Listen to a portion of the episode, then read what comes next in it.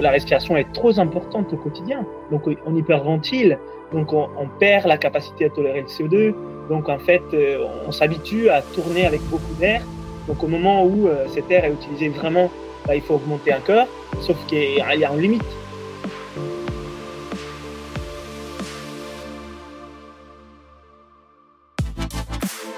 Salut à toi, auditrice, auditeur du LTP. Je te souhaite la bienvenue dans un nouveau numéro du Let's Try Podcast, le podcast 100% consacré à la pratique et à la communauté du trail running. Et pour cet épisode numéro 213, euh, et le premier de l'année 2024. J'ai souhaité faire appel à un spécialiste de la respiration, Leonardo Pelagocci, qui est expert de la méthode Wim Hof à Paris. Euh, il est également master instructeur Oxygen Advantage, il est coach Animal Flow, professeur de yoga. Et il a réalisé récemment euh, une particularité, un, marathon sous un format un peu particulier. Vous allez bien évidemment comprendre pourquoi nous allons parler de ça. Et euh, dans cet épisode, il va être question euh, de la respiration à l'effort, au repos. Euh, et puis, on va également parler de différentes techniques. On va pas rentrer trop dans le détail, mais on va parler également de l'hypoxie, de l'hypercapnie. Et puis, nous allons parler également de, ben, de la respiration de manière générale. qu'est-ce que, quels sont les bons conseils à suivre et comment ça peut être utilisé dans le cadre d'une pratique sportive. Nous avons été accompagnés dans cet épisode par un des coachs fondateurs d'Expert Sport Coaching, Olivier Jean, que j'ai le plaisir de recevoir une nouvelle fois dans le LTP. Allez, je ne vais pas vous faire patienter plus longtemps et voici cette conversation avec Leonardo Pelagocci et Olivier Jean. Bonne écoute Salut Leonardo et salut Olivier, je suis très heureux de vous retrouver pour cette, euh, cet épisode du, Let's Ride Podcast. Leonardo Pelagocci, première fois pour toi dans le LTP, euh, un énorme merci de nous rejoindre, comment vas-tu? Très bien, merci à vous de m'accueillir. Euh, je suis content de pouvoir parler des respirations dans les cadres aussi du trail. Voilà, je pense qu'il y a plein de bonnes synergies à, faire. Que tu pratiques toi d'ailleurs ou pas le trail? Oui, ah, j'aime bien. Et d'ailleurs, je voulais faire un petit défi l'année prochaine sur les trails. Mais je dois d'abord euh, faire un petit chrono sur les marathons parce que ça fait partie de mes défis. Mais les trails, je préfère largement et j'habite euh, dans les paradis du trail français, les Cantal. Mhm. Donc, euh, oui, oui, non, c'est magnifique. Très bien. Salut Olivier, comment vas-tu? Bah, Salut Nico, salut Léo. Très bien, très bien. Toujours un plaisir d'être d'être invité sur le podcast. Alors, tu es là parce que quand on a parlé ensemble, toi et moi, de bah, de, de, mon, de, mon, intention d'inviter Leonardo euh, dans le podcast, tu m'as dit ah moi c'est un truc qui me passionne et d'ailleurs on en parle très souvent dans le cadre de nos entraînements. Donc voilà, c'est un véritable plaisir euh, de t'accueillir aussi Olive euh, pour cette pour cet échange et puis enfin je, je tiens à saluer Hermano Di Micheli, le serial entremetteur qui nous a mis en, en relation Leonardo. voilà, gros, gros, coucou à gros coucou à Hermano. Leonardo, alors tu, toi tu es plusieurs euh, plusieurs choses à la fois. Hein. Tu es euh, tu es un ancien gymnaste euh, de haut niveau, tu es instructeur de la méthode Wim Hof, tu es coach Animal Flow, tu es instructeur Oxygen Advantage, tu as tu as plusieurs casquettes. Et puis je crois aussi que tu es à l'origine de la de la méthode Inspire. Est-ce que tu peux voilà assez succinctement te présenter d'où tu viens et nous expliquer un petit peu tes, tes, ton, ton profil et tes différentes activités? Bah, exactement, bah, tout ça. Comme vous entendez de mon accent, je suis toulousain. Ah non, non, italien. et, oui, effectivement, je suis coach euh, donc avancé de la méthode Wim Hof. Euh, c'est par là que j'ai commencé. Puis je suis devenu coach euh, de la respiration Oxygen Advantage, là aussi coach master, donc je forme des instructeurs. Puis mon parcours m'a amené à l'animal flow, les mouvements naturels au sol inspirés des, des animaux. J'étais déjà gymnaste et j'ai fait Kung Fu Shaolin jusqu'à la ceinture noire. Puis je suis devenu professeur de yoga. Et entre-temps, j'ai créé mon projet Inspire Potential. Et cette année, on a lancé l'Académie Inspire, qui est une école de certification des coachs en respiration, justement pour créer une nouvelle figure euh, qui accompagne les personnes aussi sous, le, sous la respiration. Cet outil-là qui, qui, est transversal hein, dans les sports, mais euh, pas que, dans la santé, dans la performance mentale la libération émotionnelle, etc. Donc, euh, c'est un peu ça que j'ai fait en ce moment. Et j'aime bien aussi courir, hein, même si j'étais à la base très nul. Et, puis, je, me challenge sur mes défis des courses grâce à la respiration et j'arrive à faire des choses euh, un peu euh, différentes. Donc on pourra en parler. On va, on va en parler tout, tout, à fait de ton, de ton fameux défi euh, dont on, on, parlera en, détail. Euh, avant de, de rentrer dans, dans, le détail de la respiration, alors déjà dans un premier temps, pourquoi euh, j'ai souhaité faire un épisode sur ce sujet-là euh, Je pense que c'est un sujet qui est assez mal connu, euh, notamment dans le cadre des sports d'endurance comme le trail, etc. Il y a, il y a, je pense qu'il y a, il y a beaucoup de euh, comment dire, d'idées reçues sur ce sujet-là. Euh, nous, on essaie, comme je le disais tout à l'heure, de mettre en place certaines, certaines méthodes, euh, alors certains outils pour, pour déjà faire prendre conscience aux athlètes bah, de l'importance de, la respiration. et donc, c'est pour ça que j'ai souhaité faire appel à toi. Donc, je te remercie encore une fois. Olivier, pour toi, c'est quoi la respiration Ça représente quoi dans le cadre du sport et dans le cadre de ta pratique de coach? Bah déjà la respiration c'est la vie hein. Mmh. C'est comme manger voilà, Tu respires. Eh bah ouais, ouais, ouais. Non, non, mais c'est, ce que tu dis, c'est vrai. C'est-à-dire que aujourd'hui, il y a encore trop de gens qui considèrent, je pense, que la respiration, c'est naturel. Donc, euh, comme c'est naturel, comme ça se fait tout seul, finalement, il n'y a pas besoin de, bah, il y a pas besoin de plus le travailler que ça, quoi. C'est voilà, tu cours, tu respires, tu cours pas, tu respires un peu moins vite, et puis, euh, et puis tout va bien. Alors que, alors que pas du tout. Hein, donc on va, en parler aujourd'hui, ça va être super, super intéressant. Mais, euh, mais donc pas du tout. Et donc ça, ça mérite d'être, d'être travaillé peut-être spécifiquement. Euh, voilà, donc aujourd'hui, moi, j'en suis, euh, j'en suis au stade de, de, de prise d'information pour bien comprendre un petit peu euh, quelles sont les différentes méthodes qui pourraient, qui pourraient permettre aux gens de, bah, de maximiser leur entraînement, hein, tout simplement. Nous, notre métier, c'est d'entraîner les gens, de maximiser leur potentiel. Et si la, la, respiration, ça peut permettre de maximiser ce potentiel, moi, je suis, je suis, je suis preneur à 100%. Très clair. Leonardo, euh, juste avant de, faire un petit, euh, petit explicatif de, bah de, de, ce qui se passe lorsqu'on respire de manière générale, est-ce que tu peux, on, on, entend, on, entend, souvent parler de la méthode Wim Hof, est-ce que tu peux nous faire une petite présentation de cette méthode et en quoi elle a un lien avec la respiration? Oui, alors, euh, un des trois piliers de la méthode Wim Hof est les piliers qui concernent euh, la respiration. Donc, euh, c'est un des trois piliers de la méthode Wim Hof. Mais c'est vraiment une technique spécifique dans cette méthode. C'est la méthode Wim Hof et la respiration Wim Hof. Quand on parle des respirations en général, on, on identifie la fonction vitale, comme Olivier vient de nous dire, et toutes les techniques qui existent, qui sont très larges. C'est un peu la différence entre dire les mouvements et les squats. Voilà, les squats, c'est un des mouvements et la respiration Wim c'est un des, une des techniques de respiration qui existent dans le monde de la respiration. Et les deux autres piliers de la méthode Wim sont les froids, l'exposition au froid, et euh, les piliers sur les mentales, notamment la gestion du stress, l'attitude mentale. Et donc, c'est la méthode de l'homme de glace, hein, Wim Hof, Iceman. Et c'est par là où j'ai commencé un peu les, parcours. Et c'est grâce à, la respiration Wim que je me suis intéressé à la respiration. Parce que moi, à la base, euh, même si j'étais gymnaste national, euh, ceinture noire de Kung Fu Shaolin, la respiration était vraiment passée à côté. C'était pas quelque chose de, de prioritaire, c'était pas, à mon sens, euh, un outil fondamental de performance ou de santé. Bon, j'avais fait peut-être quelques fois quelques techniques de respiration, voilà, sans forcément en prendre conscience d'ailleurs. J'avais fait quelques exercices de respiration, mais j'étais allergique, tendance asthmatique, des très très grosses difficultés à tout ce qui était euh, cardio et aérobie. Mon sport, la gymnastique, me permettait de pouvoir m'en passer pour tout ce qui était performance physique, mais, ça m'est détruisé au niveau de la, de, de, la gestion du mental, mais je ne le savais pas à l'époque. Et puis, euh, dans les Kung Fu Shaolin, j'avais un petit peu euh, appris à ralentir la respiration et à l'associer à la visualisation, mais c'est vraiment marginal hein, par rapport à tout ça. Donc, euh, la méthode Wim Hof, ça m'a permis de me rendre compte de la puissance de ces techniques parce que bah, j'ai commencé à ouvrir mes poumons déjà, à pouvoir les, utiliser d'un point de vue mécanique parce que je faisais des techniques de respiration complètes. Et puis, euh, j'ai vu aussi euh, que ça m'aidait à atteindre des états de conscience modifiés, notamment qui m'aidaient énormément pour la gestion du stress au quotidien. Et finalement, un jour, euh, je m'aperçois que j'avais amélioré mes capacités à faire du sport euh, cardio parce que je, faisais toujours du vélo. J'étais à Paris, je me déplaçais tout le temps à vélo. À un certain moment, faire du vélo, c'était devenu beaucoup plus simple. Je me demandais qu'est-ce qui s'était passé. Et une fois, euh, un, collègue m'a invité à faire une course des 5 km. C'est des Anglais. Ça s'appelait les Park Run. Et il m'a dit, tiens, j'organise ça à Montsouris, à Paris.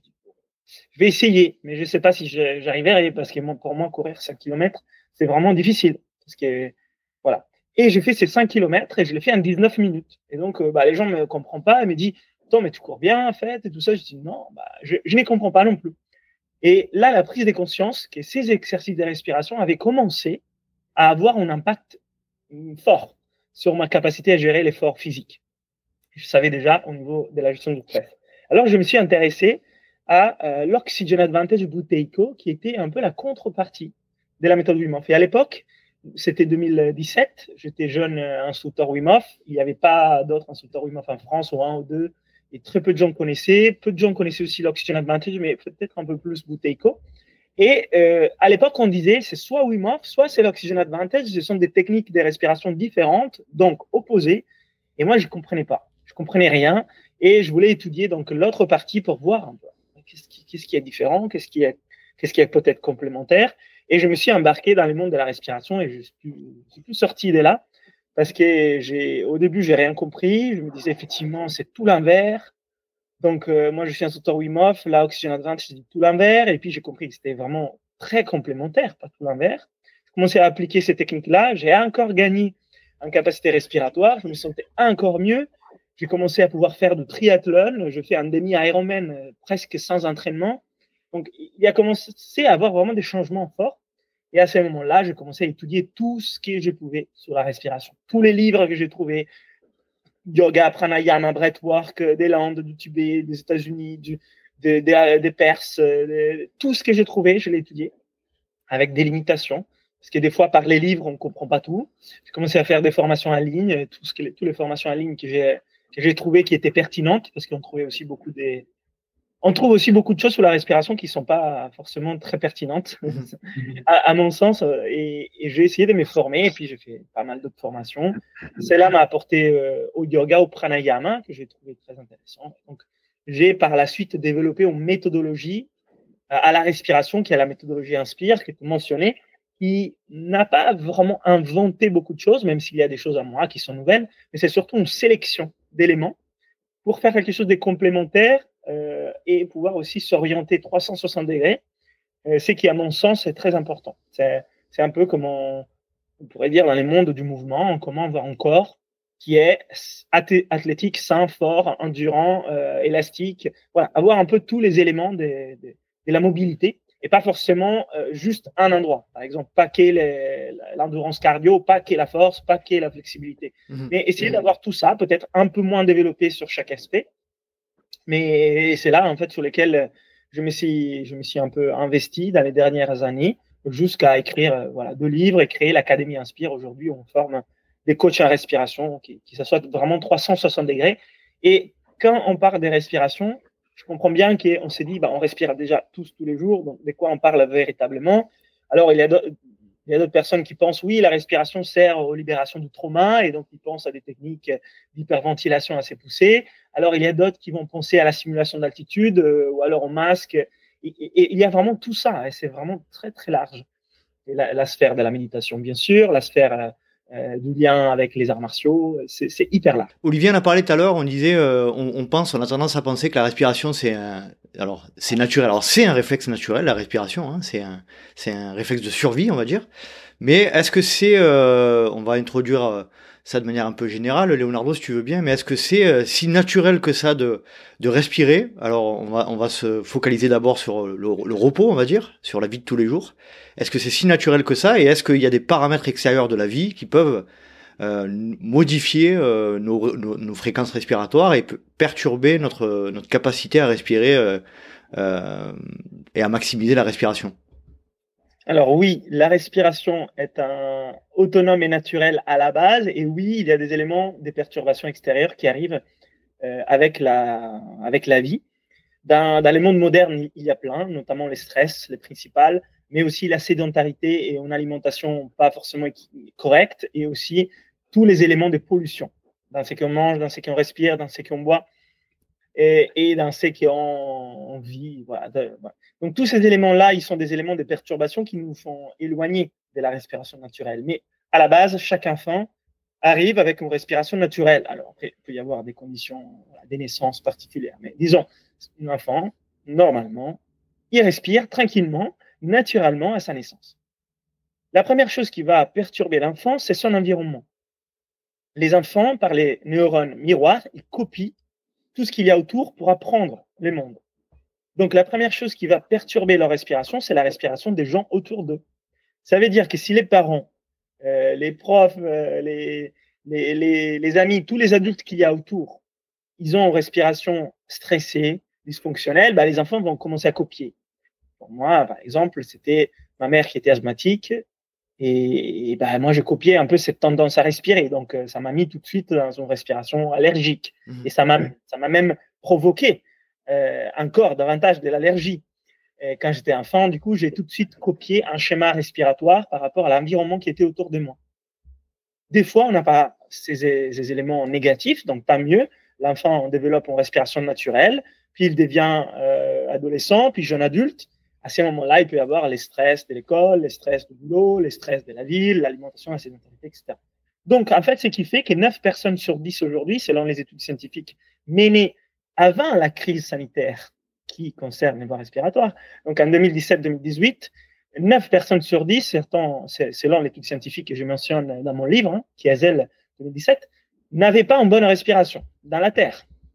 Dans la Terre, hein, on parle surtout des personnes dans le monde occidental. Hein en bonne santé, euh, sans maladie particulière, des gens même sportifs. Voilà, 9 sur 10 n'avaient pas une respiration fonctionnelle. Donc, qui fait qu'aujourd'hui, effectivement, cette fonction est un peu oubliée, un peu négligée et on ne la fait pas très bien, même si à la base, on a tous les potentiels pour la faire bien. Et donc, il faut se pencher un petit peu sur, euh, sur la science de la respiration, l'art de la respiration, pour remettre en place l'équilibre respiratoire et l'efficacité respiratoire. C'est pas très compliqué. Hein en fait, euh, c'est comme une remise en forme. C'est comme est-ce que les corps humains est censé courir, grimper, squat, euh, soulever des poids? Oui. Mais est-ce que tout le monde peut le faire? Non. Parce que pas tout le monde est forcément en forme physique. Donc, on parle des remises en forme. Et ben là, on parle des remises en forme, mais une remise en forme de la respiration. Et hum, c'est pas difficile. C'est souvent juste euh, prendre un temps dans son quotidien comme on pourrait le faire pour faire de l'exercice physique, mais c'est des exercices de respiration. Donc, ça demande pas des machines compliquées ou des médicaments coûteux. Euh, ça demande juste de savoir quoi faire. On peut le faire à la maison. Ça, un ordre de grandeur, c'est comme les sports, entre 30 et 45, une heure par jour. Et, et finalement, ça prend quelques semaines pour retrouver quelque chose d'équilibré pour les personnes qui n'ont pas des problèmes de santé. Donc, si on n'est pas allé trop loin par rapport à notre problématique respiratoire, on s'en sort assez vite. Par contre, si ça fait très longtemps que notre respiration est un peu à côté de ce qui devrait être, ça peut prendre un peu plus de temps. Mais encore, on peut le faire euh, avec des simples exercices et peut-être deux, trois outils que moi j'utilise aussi, mais qui sont tout simples. Hein. Donc, euh, il n'y a pas besoin des machines compliquées, euh, des, des, des, personnes euh, qui ont un savoir particulièrement rare à trouver. Euh, voilà, c'est mhm. faisable dans la vie de tous les jours. Hein. Olivier. Comment, finalement, comment savoir qu'on a une respiration dysfonctionnelle? Euh, Est-ce qu'il y a des, symptômes? Est-ce qu'il y a des choses qui peuvent nous alerter? Oui, il y a des symptômes et il y a même des tests qu'on peut faire pour voir comment on performe. Donc, euh, pour avoir un peu une idée euh, des, symptômes, bah, si on a souvent un essoufflement, par exemple, dès qu'on bouge, dès qu'on fait une petite activité physique, tout de suite on se souffle, voilà, c'est l'indice que la respiration n'est pas fonctionnelle. Vous pouvez un peu regarder si vous faites euh, quatre euh, étages d'escalier, vous avez, un essoufflement important, bah, c'est sûr que la respiration n'est pas efficace. Si vous avez souvent les nez bouchés, congestionné, vous pouvez pas l'utiliser dans, votre quotidien ou quand vous allez marcher. Voilà, là, c'est aussi les signes que la respiration n'est pas fonctionnelle. Si vous ronflez la nuit ou vous dormez en respirant par la bouche, là aussi, ou vous faites de l'apnée du sommeil, là, c'est sûr que la respiration n'est pas fonctionnelle. Si vous avez souvent les mains et les pieds froids, euh, ça, c'est aussi un signe que la respiration n'est pas fonctionnelle. Si vous avez des, des tensions au niveau de la poitrine, vous sentez crispé au niveau de la poitrine, ça aussi, ça peut être les signes que, que, la respiration n'est pas fonctionnelle. Et aussi, si vous faites beaucoup des soupirs et beaucoup de bâillements dans la journée, avec des apnées involontaires, vous bloquez. Donc, tout ça, c'est aussi les signes que la respiration pourrait être perturbée, notamment par les stress dans ce cas. Après, il y a tous des tests, euh, tout un tas de tests. Moi, j'en ai développé 12 au total. Dans mon premier livre, j'en mets 5. Dans les deuxièmes livres, j'en mets 7 et avec tout un tas, du coup, des, des, c'est un périmètre sur plusieurs directions. C'est comme si on testait notre euh, santé et, performance physique.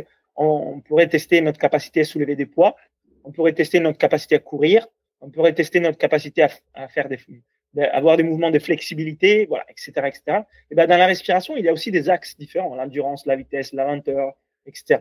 Et donc, euh, ces tests, ces 12 tests sont sur ça.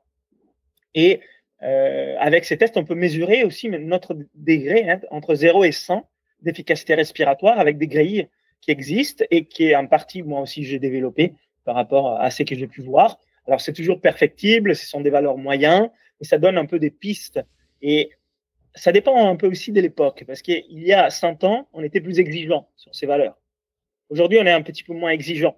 Donc, il y a aussi une adaptation à notre euh, niveau réel. Hmm. Euh, mais bon, ça donne quand même des indications euh, par rapport à, tout ça. Donc, on peut, avec précision, savoir bah, quelle partie de notre respiration est fonctionnelle et quelle elle est dysfonctionnelle, s'il y a par exemple une différence, et des combien.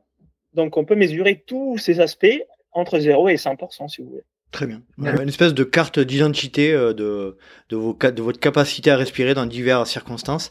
Tu as utilisé, Leonardo, la, euh, le terme de respiration non fonctionnelle. Euh, est-ce qu'on peut simplifier en... Est-ce que tu peux simplifier en nous expliquant ce, ce qu'est du coup une, une respiration fonctionnelle?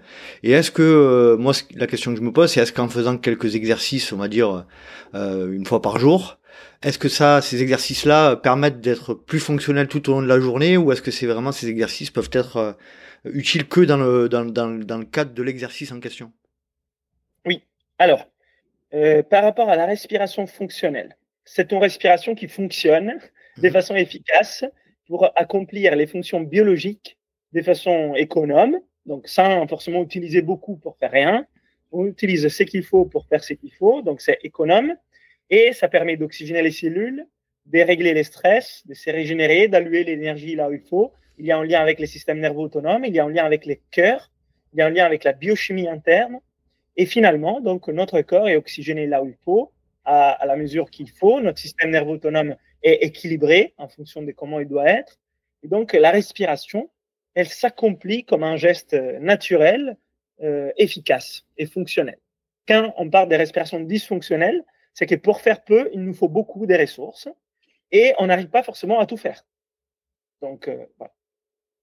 Donc ça, c'est la respiration fonctionnelle et dysfonctionnelle. Après, bien sûr, il y a tout un tas de conséquences à la respiration dysfonctionnelle sur euh, la santé, la performance, euh, les stress, etc., etc.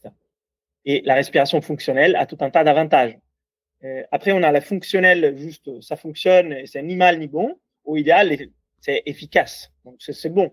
Donc, ça fonctionne euh, par rapport à, en moyenne mieux. Donc, on va avoir des avantages. Mmh. On va avoir des avantages. Euh, et les exercices que nous pouvons mettre en place, ce sont des exercices des euh, rééducation dans un premier temps.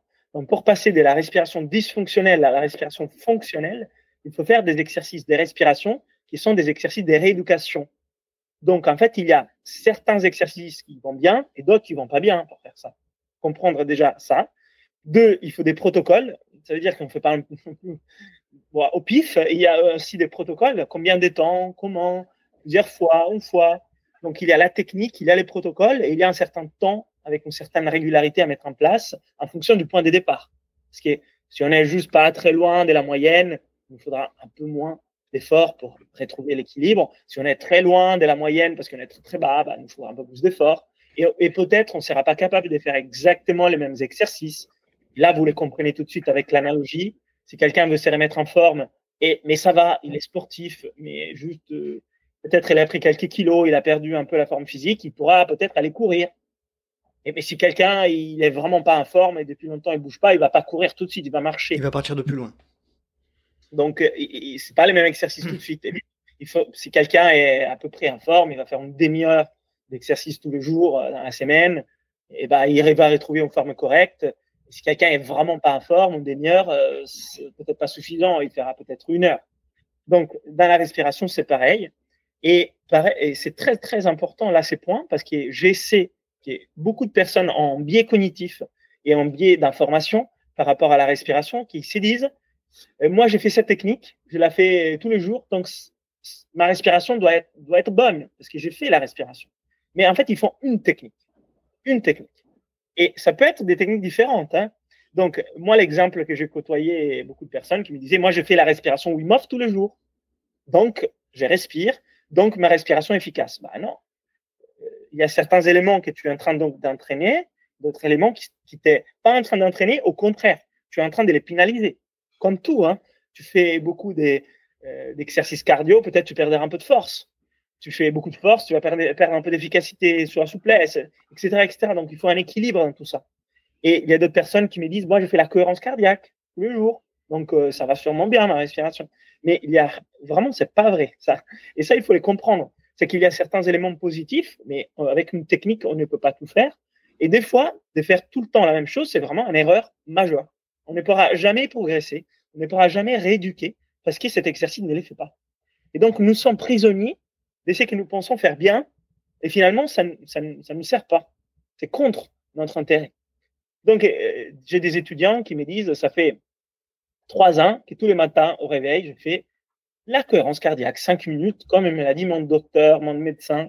Est-ce que c'est une bonne euh, idée? Leonardo, pour rappel, la cohérence cardiaque, c'est euh, on inspire sur 5 secondes, on expire sur 5 secondes, c'est ça, il me semble.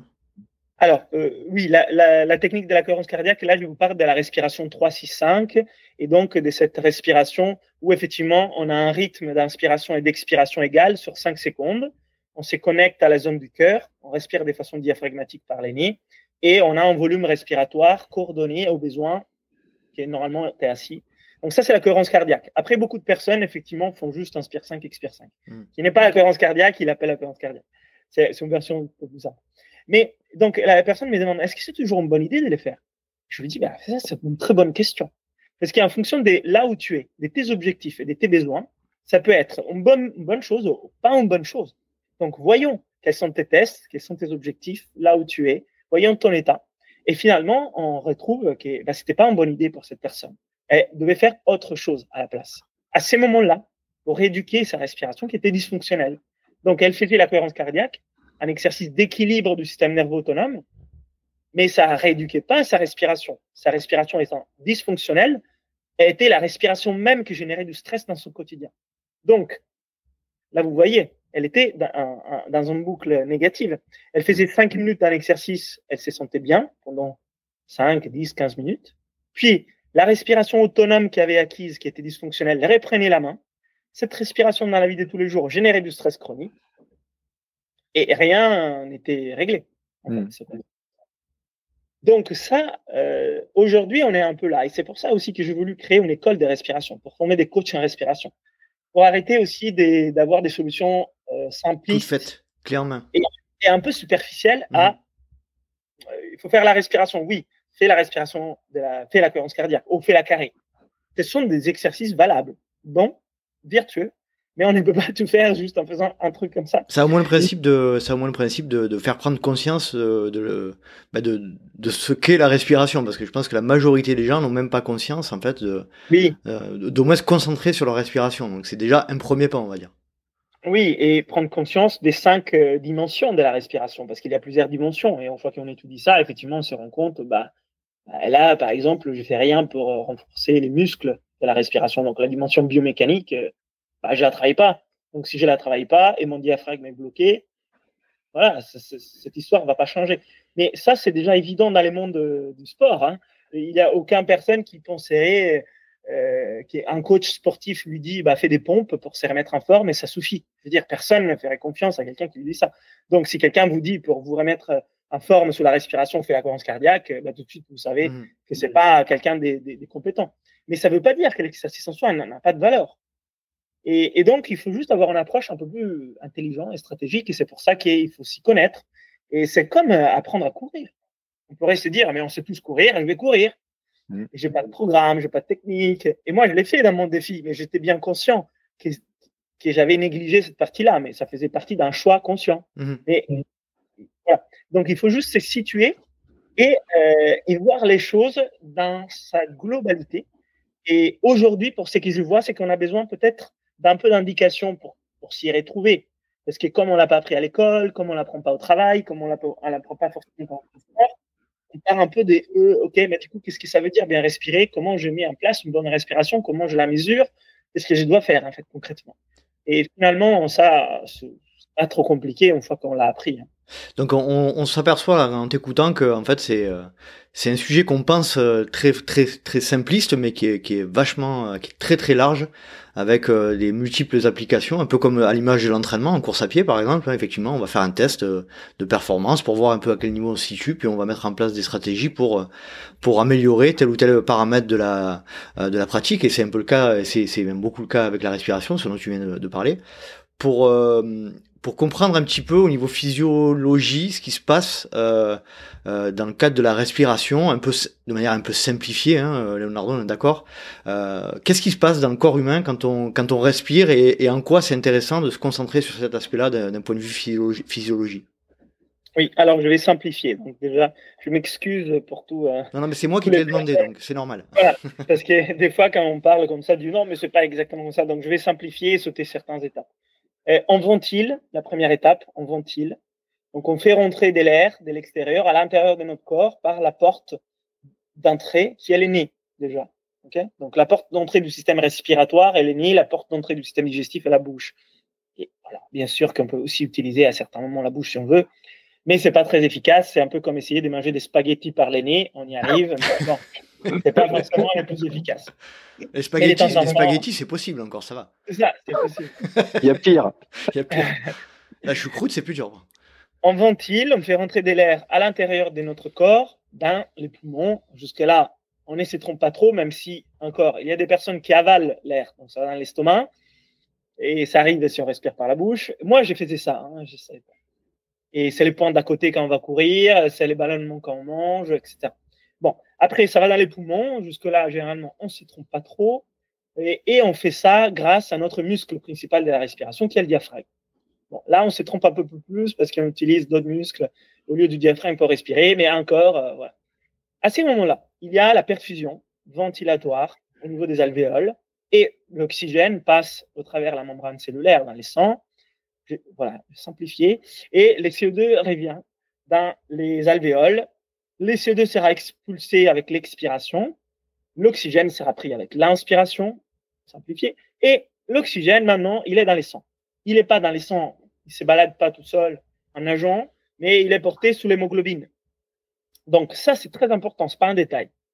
Parce qu'il y a l'hémoglobine qui transporte au niveau des globules rouges les sangs au niveau euh, de la circulation du sang, hein, fait tous les tours, aller-retour, euh, bah, il va irriguer les cellules sur tous les passages, à tous les endroits, en fonction de leurs besoins. Ça, c'est quand même stratégique et intelligent. Ça veut dire que bah, l'hémoglobine va décharger bah, vraiment de façon précise. Va aiguiller. Et tu ah, comment c'est possible? Et ça, c'est les principes de la cascade de l'oxygène et de l'effet bord. Donc, ce sont deux mécanismes qui sont en place avec des équilibres euh, à respecter au niveau du pH, euh, des chimiorécepteurs, au niveau des pressions partielles des gaz, etc. etc. Euh, c'est pour ça, déjà, que beaucoup de personnes aujourd'hui parlent d'être tolérance au CO2. Parce que les CO2 ont un rôle fondamental dans l'effet bord. Et l'oxygène a un rôle fondamental dans la cascade de l'oxygène. Donc, les deux gaz sont importants. Ce n'est pas un gaz déchet, le CO2.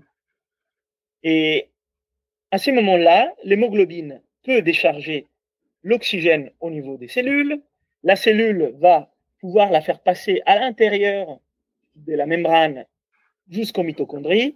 Au niveau des mitochondries, il y a la respiration cellulaire et la cellule, en fait, utilise comme nourriture l'oxygène et les éléments qui viennent de la digestion et de ce qu'on a mangé comme nourriture pour produire de l'énergie avec des produits déchets qui sont notamment du CO2, mais aussi de l'eau et aussi d'autres produits déchets et, et produit de l'énergie. Et cette énergie permet la fonction vitale de la cellule. Et donc, comme la cellule est les cellules du foie, la cellule du rein, la cellule du muscle, et ben, en fait, les corps fonctionnent. Pendant l'activité physique, il y aura plus de cellules de muscles qui vont pomper de l'oxygène et produire du CO2. Et pendant le repos, il y aura, on espère, plutôt les organes qui fonctionnent si le système nerveux autonome les permet et si la respiration est efficace. Donc, euh, s'il n'y a pas une respiration efficace et le système nerveux est déréglé, aura pas la fonction de régénération, même au repos. Et là, justement, bah, on va voir tous les effets sur la santé. Ou alors, si on ne l'a pas pendant l'activité physique, bah, bah, on sera très vite essoufflé, on sortira de l'effort aérobique et on va se fatiguer et s'arrêter. Donc, ça, c'est un peu euh, la simplification de, de, la respiration et à quoi ça sert. Et euh, ce qu'on ne sait pas, c'est que c'est une fonction tellement vitale euh, qu'on ne peut pas s'arrêter plus que trois minutes. Hein. Et après trois minutes, euh, c'est pas qu'on est fatigué, on va au lit, on a passé une mauvaise journée, c'est on est mort. Mmh. Mmh. Alors bien sûr qu'il y a des réserves, des réserves, c'est pas exactement trois minutes, mais euh, des fois on n'y pense pas à une alimentation si contraignante que ça, parce qu'on mange trois fois par jour. Et si on saute un repas, on se dit merde, c'était un repas, mais en fait on peut vivre trois semaines sans manger. Là, je vous parle des trois minutes. Donc, la, la fonction en soi est vraiment une fonction principale. Mmh. Et si on l'a fait n'importe comment, ça ne peut pas ne pas avoir d'impact. Parce que c'est vraiment encore avant l'alimentation et l'hydratation. C'est la première nourriture de nos cellules. Donc, si on l'a fait un peu euh, comme ça, on ne peut pas ne pas avoir des conséquences. Donc, on s'est plaint aujourd'hui sur plein des problèmes au niveau de l'énergie, de la disponibilité de l'énergie dans le quotidien, ben ça c'est directement lié à, la capacité d'oxygénation des cellules. On s'est plaint sur les, problèmes des inflammations, des régénérations. Ça c'est directement lié à la respiration, etc. etc. Euh, tu as parlé tout à l'heure un petit peu, Leonardo. Euh, il y, a, une notion qui est intéressante à, comprendre, c'est euh, la respiration nasale versus la respiration buccale. C'est quoi la différence principale euh, Pourquoi il est plus, euh, tu l'as dit tout à l'heure, hein, c'est le, le nez qui est l'organe de l'inspiration, on va dire, et de, la respiration de manière générale, hein, même l'expiration. Pourquoi C'est quoi les différences entre le, le, nez et la bouche, de ce point de vue-là? Alors, euh, bah déjà, effectivement, le nez est l'organe de la respiration, donc autant à l'entrée qu'à la sortie. On ne change pas d'organe entre l'entrée et la sortie. On peut aussi faire des respirations par la bouche, c'est pas dogmatique. À certains moments, ça peut être utile, mais en général, la fonction de la respiration est, faite par l'aîné. L'aîné a 30 fonctions au niveau de la respiration. Donc, il y a beaucoup de rôles. Quand je parle du nez, je parle du nez, de la cavité nasale, des sinus. Donc, c'est quand même toute une structure, les cornets, les cils, les, les turbinales. Il y a plein de structures, et là aussi, je simplifie.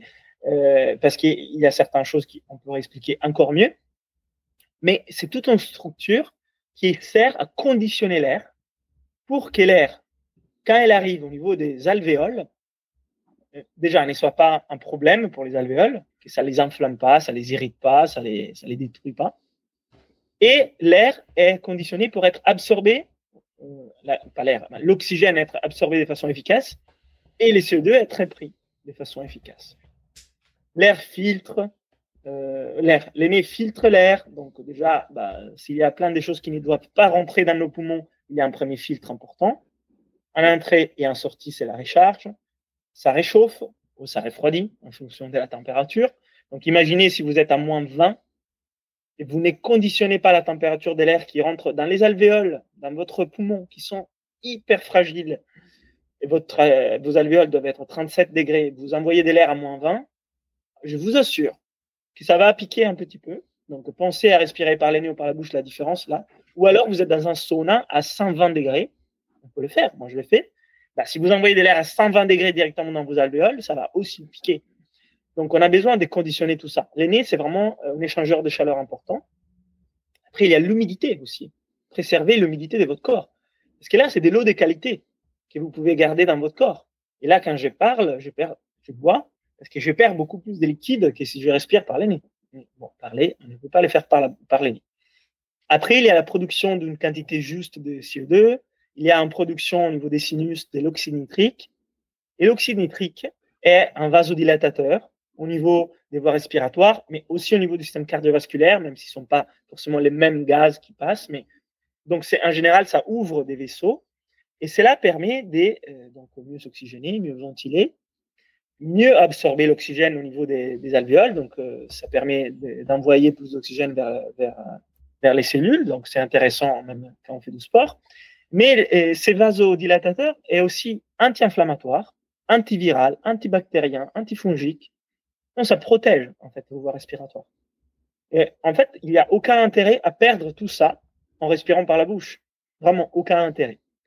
Les seuls intérêts possibles, plausibles de la respiration par la bouche, c'est l'augmentation possible des ventilations, parce qu'on a des conduits qui sont plus grands et plus directs.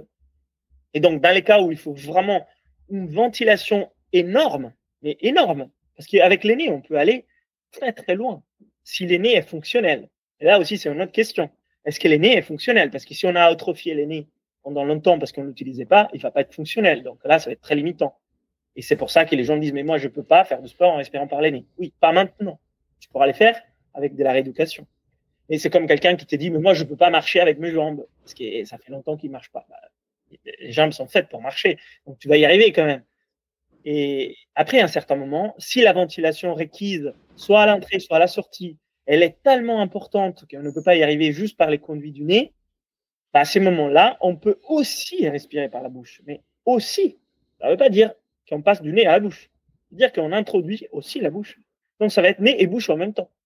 Parce que si vous voulez plus des conduits, parce que pourquoi vous n'utilisez pas les nez? Utilisez les nez et la bouche. Et donc l'expiration euh, euh, la respiration par la bouche, euh, elle est souvent couplée à la respiration par le nez si les besoins est vraiment celui de la ventilation. Et des fois, on peut utiliser uniquement la bouche en sortie, une expiration. Pour la détente, pour les soupirs, pour les bâillements, pour toutes les fonctions des détentes, qui sont bien aussi, mais c'est vraiment très ponctuel. Voilà. Sur les 25 000 respirations que vous faites dans la journée, quelques dizaines, vous pouvez faire comme ça, mais quelques dizaines, souvent 5000. Hein hein Très clair. Euh, moi, je vais, partager un petit peu mon expérience euh, en toute transparence. Euh, je, n'avais pas conscience de l'importance de, la respiration nasale et notamment dans le cadre de l'effort. Et j'avais, donc là on va, on va passer plutôt à la partie respiration à l'effort. j'avais un a priori sur le fait que effectivement, et je pense l'a priori que beaucoup ont, c'est que la respiration nasale, euh, elle est possible jusqu'à un certain niveau d'intensité, on va, on, va, on va parler de trail ou de course à pied, et que au bout d'un certain moment, euh, il y avait une limitation qui était euh, qui était imposée par justement le faible débit. Alors je sais pas si j'utilise le bon terme, le faible débit d'air possible, et que c'était limitatif. voilà un petit peu ma, ma vision. Oui, bah ça c'est, je pense que c'est partagé et c'est très commun. Il y a un certain moment une limite c'est sûr. En fonction de votre nez, donc euh, concrètement, la taille de vos narines, les diamètres de vos narines, si vous avez un nez avec des narines très petites, parce que nez est utilisé très peu, donc toute partie qu'on n'utilise pas de notre corps, elle s'atrophie, y compris nez. Donc si vous avez des narines très très petites, la limitation va arriver. On est d'accord. Hein donc c'est un fait réel. La personne va dire, bah, moi je suis limité, et c'est vrai. Mais par contre, c'est un état. C'est un état dans lequel bah, l'aîné n'est pas fonctionnel. Donc là, ils n'y arriveront pas. Mais ça ne veut pas dire qu'avec les efforts, l'exercice, la rééducation, ils ne pourront pas y arriver. Et en fait, il y a eu une étude de Dalam en 2018, ça aussi je les cite dans mes livres, qui montre que la respiration par le nez est 22% plus économe que la respiration par la bouche au même niveau d'intensité physique. Donc en fait, ça veut dire que... Si, euh, si, on, est, si on est entraîné, j'imagine, ou pas bah, Non, même pas. Là, c'était des personnes qui pouvaient juste utiliser leur nez de façon correcte et ils n'étaient pas entraînés à des exercices de respiration. Donc, à, parité d'effort physique, c'était 22% plus économe. Donc, il y avait 22% des moins d'utilisation des muscles de la respiration, de la ventilation, des brassages de l'air. Donc, ça veut dire que s'ils voulaient augmenter des 22% tout ça, ils pouvaient faire 22% plus physiquement si les muscles le permettaient. Donc, c'est toujours euh, quand même un, global. Hein. Il n'y a pas que la respiration, il n'y a pas que les muscles, il n'y a pas que les cœurs. C'est les systèmes cardio-respiratoires et musculaire. Donc, euh, c'est un ensemble, hein, bien sûr. Donc, effectivement, il y a une limitation à un certain moment qui est dépendante de la personne, de l'individu, au niveau de la taille de son nez, un. Deux, de son efficacité respiratoire. Parce que là, je vous l'ai dit tout de suite, si votre respiration est peu efficace, vous avez besoin d'une ventilation beaucoup plus importante. Et donc, là, l'aîné va tout de suite euh, poser une limitation. Mmh.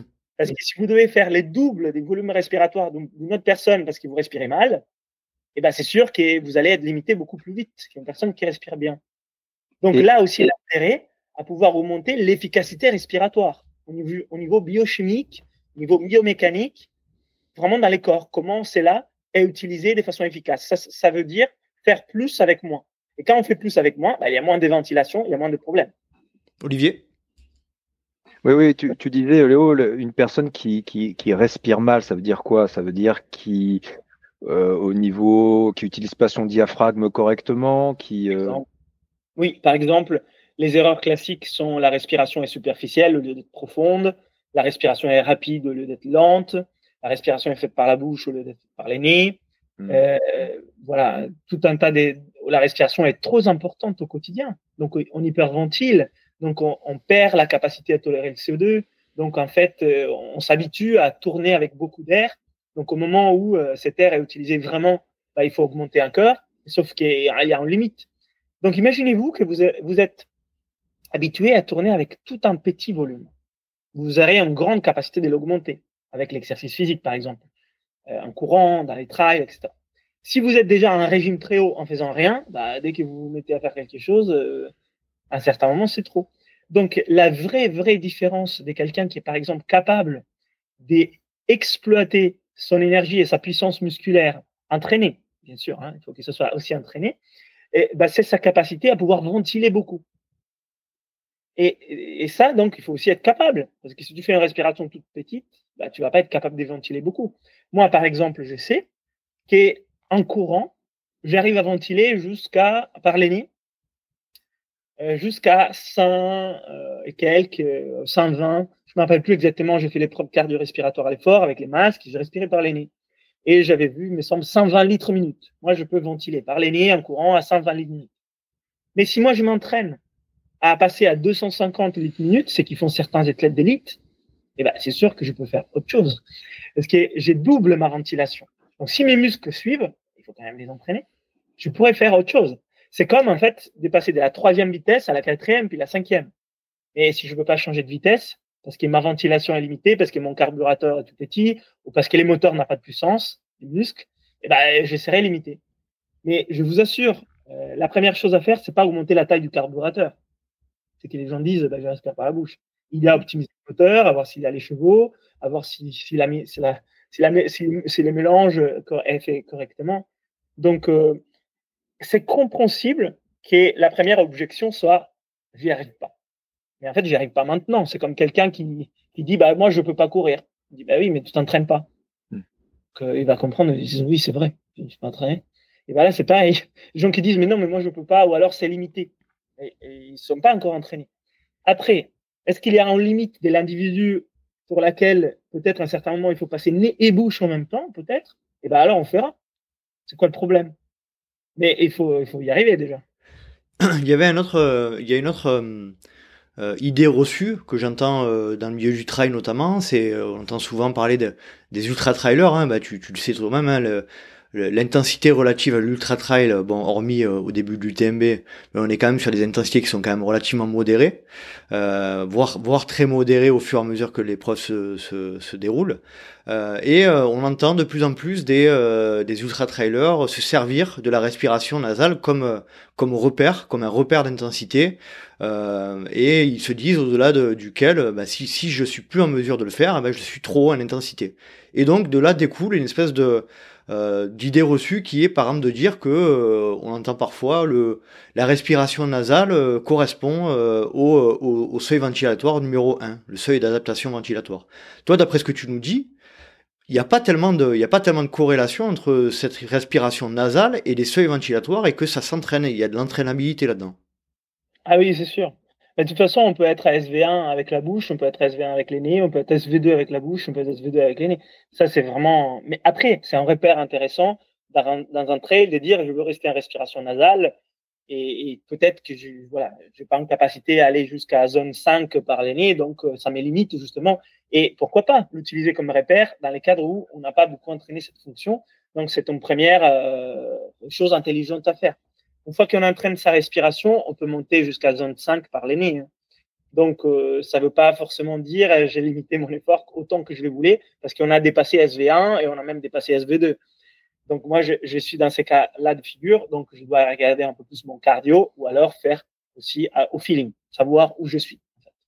Et, et, ça, les sportifs, ils peuvent le faire. Hein. Mmh. Mais j'ai commencé à coacher personnellement et mes coachs des respirations de l'Académie inspirent aussi beaucoup des trailers. Donc, je sais qu'il y a beaucoup de trailers qui font par les même à des très hauts niveaux. Le plus possible. Après, dans une côte qui dure 5 à 10 minutes et vous voulez le faire par la bouche, ça va. Vous n'allez pas vous abîmer. Hein.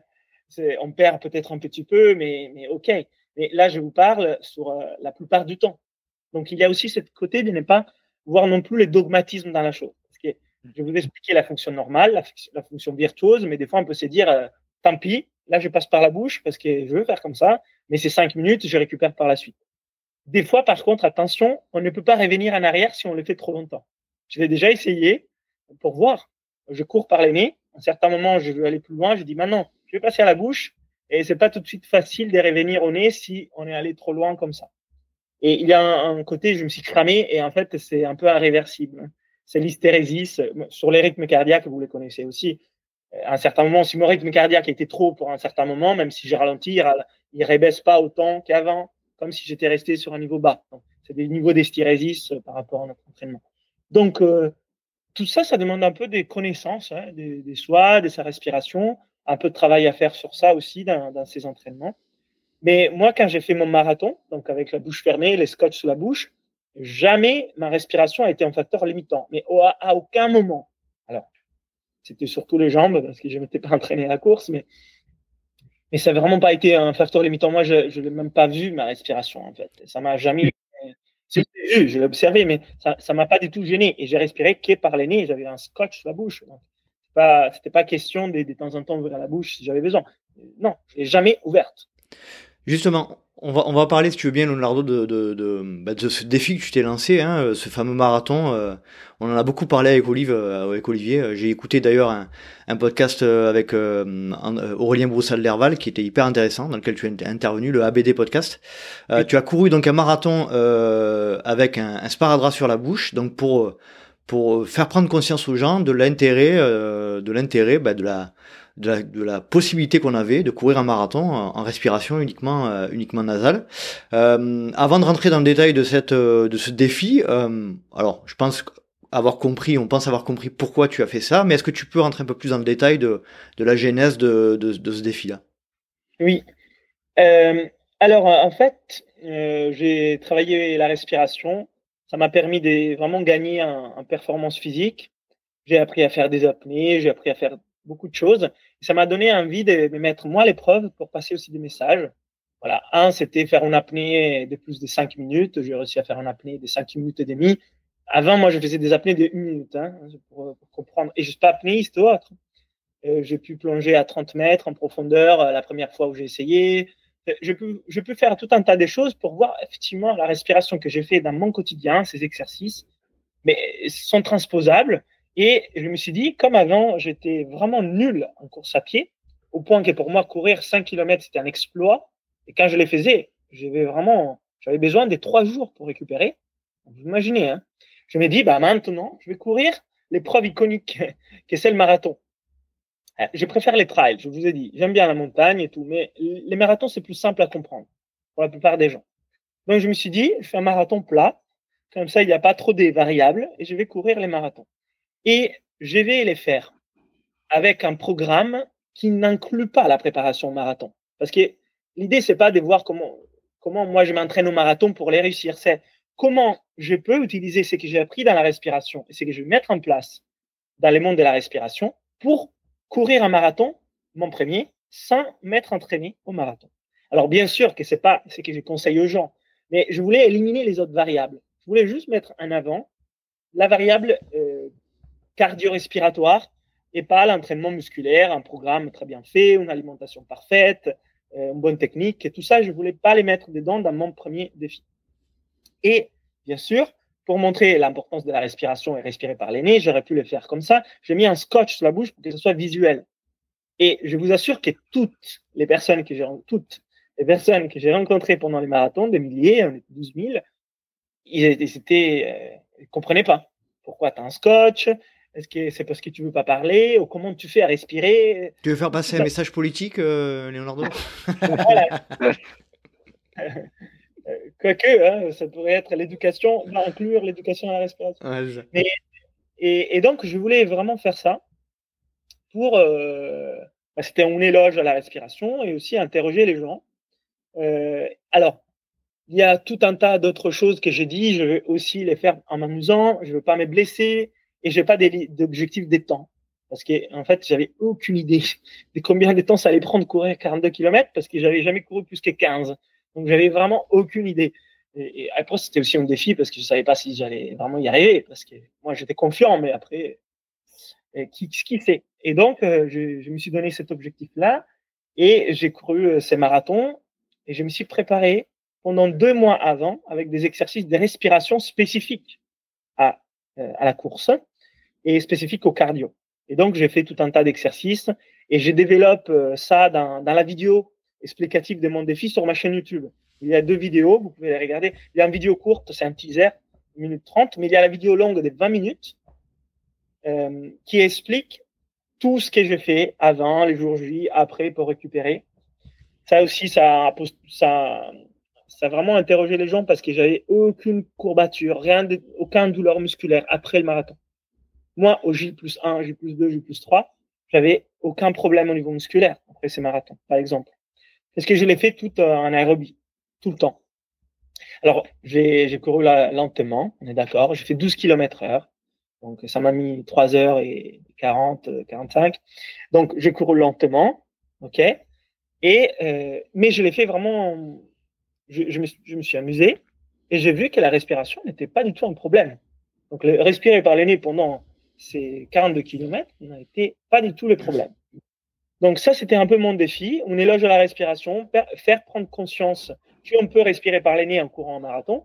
Et c'est même plus efficace. D'ailleurs, la même semaine que moi je cours mon marathon, il y a eu des champions de tennis euh, qui ont s'entraînaient avec un scotch sur la bouche, des, footballeurs, des champions de MMA qui commençaient à comprendre l'intérêt de réhabiliter son nez et d'apprendre à respirer par les nez.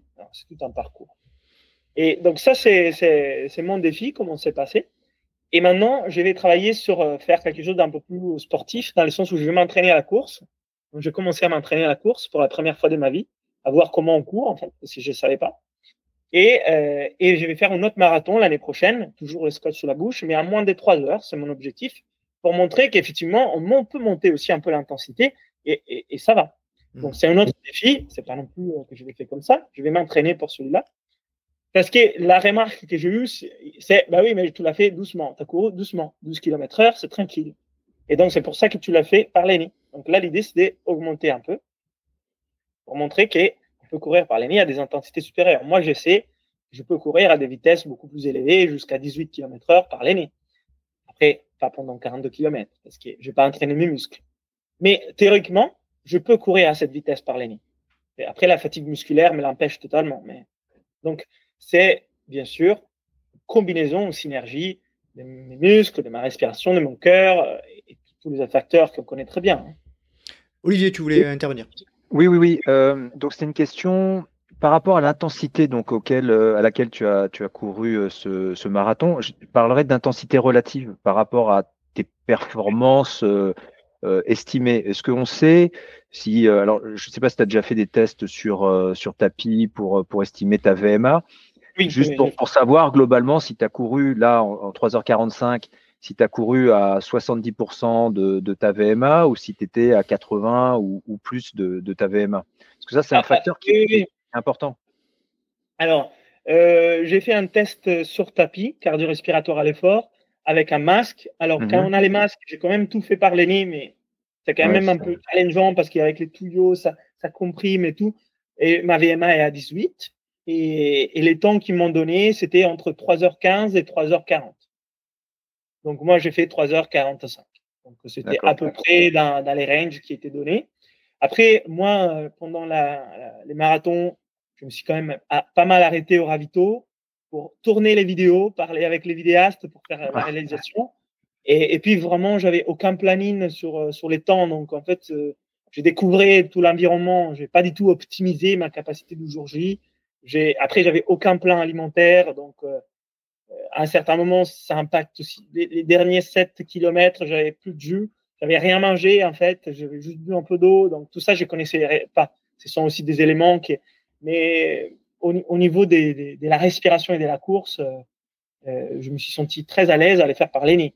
Mmh, mais mmh. l'intensité n'était pas non plus monstrueuse, effectivement. Petite question, euh, là on, voit tout de suite les, les, auditrices et les auditeurs du podcast euh, se dire euh, ah mais c'est ça veut dire quoi? Ça veut dire qu'il a il a fait la course en marathon, un marathon en ne s'entraînant pas du tout à la course à pied. J'imagine quand même qu'il y a eu qu'il y a eu quelques quelques sorties de course à pied. Est-ce que tu peux préciser un petit peu ce que ce que tu as mis en place dans le cadre de l'entraînement quand même minimal? Oui, alors j'ai fait quelques marches en montagne, là, pour le coup, parce qu'il y a un habitant dans les Cantal, j'ai fait tous mes beaux sentiers, des bonnes marches. J'ai couru trois fois 10 km. Euh, et, et puis, j'ai fait quelques courses, dizaines, des 3, 4, 5 km. Voilà. Donc, c'est, je pense qu'en total, j'ai même pas fait 5 km de courses à pied. Euh, ça doit être quelque chose comme ça.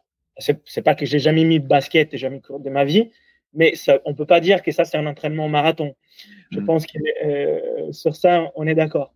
Et puis, ma technique des courses est vraiment, vraiment à optimiser. Et c'est marrant parce que là, du coup, je me suis mis à faire un programme d'entraînement à la course avec un expert des courses à pied qui a fait, ça en Italie. Et, il m'a regardé la vidéo. Je lui ai dit euh, ma, technique. Il m'a dit Tu as couru un marathon comme ça? Je lui ai dit Oui. Il dit Ok, parce que tu fais tous les erreurs sur la course à pied, tu le fais. La, pose du pied, la posture, tu, les fais tous. Donc, euh, oui, j'avais pas une bonne technique de course. Si vous allez voir la vidéo, je mettrai le lien euh, en description de. La course est nulle, nulle, nulle, mais ça m'a quand même permis de le faire. Alors, c'est pas ce que je conseille. C'était mon défi à moi pour montrer quelque chose. Je conseille pas aux gens de ne pas s'entraîner à la course et, et, respirer et puis faire un marathon je conseille aux gens de faire tout ce qu'ils font déjà des bien et en plus s'entraîner aussi à la respiration. Ouais, voilà, parce qu'après, on, peut vite aussi, tu sais, dans le monde d'aujourd'hui, on va, tellement vite sur les conclusions, etc. On peut vite aussi tomber dans le. Pour courir un marathon, on n'est pas obligé de s'entraîner à courir. C'est un peu ça, euh, pas que je reproche à, à, à ton approche, mais c'est vrai qu'on on, peut avoir des raccourcis un peu simplistes où on se dit. Euh, alors, as quand même, tu dis que tu cours, tu n'as pas d'expérience de course à pied, mais tu as quand même une VMA 18, hein, c'est quand même pas, pas donné à tout le monde. Euh, mmh. C'est à peu près ce qu'on a, je pense, avec Olive euh, alors qu'on court depuis de nombreuses années. Donc voilà, tu tu t'es pas un coureur débutant, on n'est pas un coureur débutant à 18 à l'heure de VMA, ça c'est ça c'est clair. Après sur l'approche, euh, ouais, euh, euh, je pense qu'il faut pas éviter de tomber dans le parce que malgré tout courir un marathon, c'est quand même des comment dire une entraînabilité des muscles, etc. De tout un tas de, bah, de, de, de, tout un tas de paramètres qui font qu'à un moment donné, oui, je, je, pense que quand même c'est un total sédentaire va avoir quand même du mal à courir un marathon. Ouais, non, mais c'est pas l'objectif. L'objectif c'est des mon défi, c'était de, mmh. de faire comprendre l'importance de la respiration et des possibilités qu'on ne les exploite pas du tout parce qu'on considère pas ça. Mmh. Mais effectivement, c'était pas un programme d'entraînement reproductible pour la personne type à la maison comme préparation au marathon. Donc c'est c'est vraiment autre chose. Et, et du coup, les, les prochains, c'est avec un programme d'entraînement mmh. du marathon plus les programmes à la respiration. Et donc ça, ça devient intéressant. Parce que ça, c'est reproductible. Parce que tout ce qu'on fait déjà bien dans la préparation marathon pour la personne type, plus c'est qu'on ne fait pas encore, la préparation à la respiration. Puis on, on pourrait ajouter, bien sûr, plein d'autres choses, hein, mais, mais, moi, je vais me concentrer sur ces deux-là. Euh, on a une date là sur ton, ton prochain défi, euh, moins de, sub 3 heures là? Euh, je, Normalement, je devrais les faire en juin, mais je n'ai pas encore 2023. les dates. Pas, mm -hmm. Ouais, 24. Je n'ai pas encore euh, choisi les marathons et tout, mais. Mm ça doit être en juin. Là. On te suivra, très bien. Euh, Olivier, est-ce que tu as des questions à poser sur ce, sur ce défi, euh, défi marathon euh, par rapport à, à ce qu'a ce qu'a fait euh, Leonardo? Euh, Alors oui, peut-être une, une, question. Donc pendant ta course, en fait, tu, tu n'as pas du tout fait attention à ta respiration ou alors est-ce que tu as des, des routines respiratoires ou une façon de respirer par le nez, bien entendu, hein, euh, mais que tu as appliqué pendant la course ou tout finalement tout se fait avant? Alors, non, non. Euh, alors, beaucoup de choses se font avant. Euh, mais pendant la course, moi, j'étais ancré sur le souffle. Donc, euh, moi, j'étais vraiment concentré sur ma respiration tout le long de, du marathon. Mm à chaque moment, moi, j'étais connecté à ma respiration. Donc, je savais comment j'étais en train de respirer, je l'adaptais en fonction de mon besoin. Et c'était toujours en respiration, donc nasale, bien sûr, mais profonde, ample, avec les volumes requis, ni plus ni moins, parce que faire plus, c'est pas bon non plus. Donc, ça utilisait bien mon diaphragme. Les rythmes étaient lents en fonction des rythmes cadencés sur les pas. Donc, euh, c'était vraiment mon ancrage autant physique que mental. Donc, ça m'a aidé aussi dans les moments un peu plus difficiles à changer de focus. Mmh. Donc, c'était vraiment important. quoi. J'ai observé ma respiration et je l'ai modifiée pour que ça soit quelque chose de, de, qui fonctionne. Mais la, la grande partie du travail, c'est qu'on fait avant aussi. Parce que si on n'entraîne pas du tout et puis pendant le jour J, on observe, on observe quelque chose qui ne se fait pas très bien. Donc finalement, il n'y aura pas un, grand intérêt. Donc il faut absolument les préparer. et puis voilà, parce que sinon, ça, va juste être compliqué. On n'a jamais fait des entraînements à la respiration, on n'a jamais vu ces liens. Et puis les jours J, la compétition, on veut tout de suite y faire quelque chose. Ça va juste amener de la complexité et ça va. Voilà, il faut d'abord maîtriser un peu tout ça. D'accord. Et, tu as parlé de, donc respiration, euh, tu as employé le terme profonde. Là, tu, sais au niveau de ton rythme respiratoire, justement, ce que ça pouvait donner si on raisonne en termes de, cadencement, euh, tu vois, une, par exemple une inspiration, une inspire euh, toutes les trois, quatre foulées ou ce genre de choses. Tu as, des informations là-dessus? Oui, oui, oui. Alors, j'ai les, mais alors, je vous les donne. en général, j'inspirais sur trois ou quatre pas. D'accord. J'expirais sur quelque chose de similaire. Après, ça variait. Mais mes pas, ils étaient trop longs. Moi, ah. j'avais une cadence des pas à 150. Hmm. D'accord, ça c'est ta technique. Euh, d'accord. technique, euh, non, ça, je savais pas courir, donc je faisais des trop grands pas. Mais et du coup, maintenant que je suis en train de travailler sur une cadence normale entre 170 et 180, bah, j'en fais plus des pas euh, sur l'inspire et plus ah. sur l'expire. Donc voilà, c'est pas forcément représentatif des, de ce que tout le monde pourrait faire. Et puis ça, c'est sur le plat. Et dès qu'il y a de la montée, de la descente, bah, hmm. D'accord. Euh, on en parle souvent, euh, nous, euh, dans le cadre de nos, de nos coachings. Hein. on en a parlé dans un épisode avec Véronique sais pas si tu te rappelles, Olivier, qui, qui nous faisait un retour assez, comment dire, alarmiste sur la, le fait de, de, justement essayer de maîtriser sa respiration à l'effort. et et on, on, voit aussi, notamment, à contrario, donc sur l'autre de l'autre côté du spectre, des, euh, des gens comme Jack Daniels, je sais pas si tu as entendu parler, c'est un entraîneur de, de, course à pied hyper reconnu aux États-Unis. Stephen, Stephen Saylor qui, qui a repris également ses, euh, bah, ses citations dans son livre euh, euh également, et où on, il parle de, de mettre en corrélation un niveau d'intensité avec une, une, une, fréquence respiratoire qui elle-même est liée à une cadence de pas. Alors on vient d'en parler avec Olivier là. Mais euh, malgré tout, la question se pose est-ce que hum, est-ce qu'il est intéressant euh, de d'essayer de, de, de forcer sa respiration pour être sur une sur une intensité ou, ou, ou est-ce que c'est plutôt l'inverse? C'est la respiration qui va être le résultat, c'est la cadence, c'est la fréquence de respiration qui va être le résultat d'un niveau d'intensité. Est-ce que tu vois ce que je veux dire? Oui, oui, je, je comprends ce que tu veux dire. C'est une très bonne question. Alors, la première chose que je demande aux personnes qui s'expriment sur ça, c'est est-ce qu'au préalable, il y a eu un entraînement de la respiration ou pas? Parce que mhm. ça, ça va faire une grosse différence. Parce que si on ne maîtrise rien et on veut, pendant l'effort, euh, faire un, forcer un truc, ça peut être intéressant dans l'optique d'un entraînement, mais peut-être pas pour une performance. Et ça, il faut aussi comprendre la différence. Et ça aussi, c'est pas tout le temps clair. Est-ce que ce que je suis en train de faire avec ma respiration, c'est pour m'entraîner encore plus c'est pour, faire, pour performer plus. Pas du tout la même chose. C'est comme aller courir avec un sac à dos de 10 kilos ou alors euh, choisir les baskets les plus légères pour courir plus vite. C'est vraiment deux optiques différentes. Donc, est-ce que je me suis entraîné à la respiration? Un amont. Deux, est-ce que je veux performer et entraîner la respiration? Trois, à mon sens, il faudrait que les moteurs qui donnent l'intensité soient la respiration. Parce que si c'est une intensité qui est imposée sur un rythme, en vitesse ou un objectif mental, on va à un certain moment dépasser ce qui est normal pour le corps, ce qui peut être bien pour gagner en compétition, mais à quel prix? C'est aussi c'est, une bonne question. Est-ce que qu'est-ce qu'on veut faire? À mon sens, pour tous les sportifs amateurs, on devrait tout le temps se caler sur nos capacités respiratoires par rapport à ce qu'on va faire au niveau d'intensité physique. Et au début, ça va ralentir ça va être frustrant peut-être pour les premières semaines parce que, un, du coup, s'il faut que ce soit ma respiration qui me donne l'intensité, là, je ne peux pas faire autant qu'avant.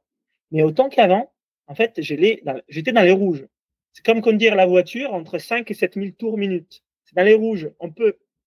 Mais hmm, est-ce que ce ne serait pas mieux d'apprendre à changer de vitesse pour faire la même chose, mais, mais entre 2 et 3 000 plutôt? Donc, pour tous les amateurs, pour les pros, ceux qui font des compètes, c'est un peu plus fin.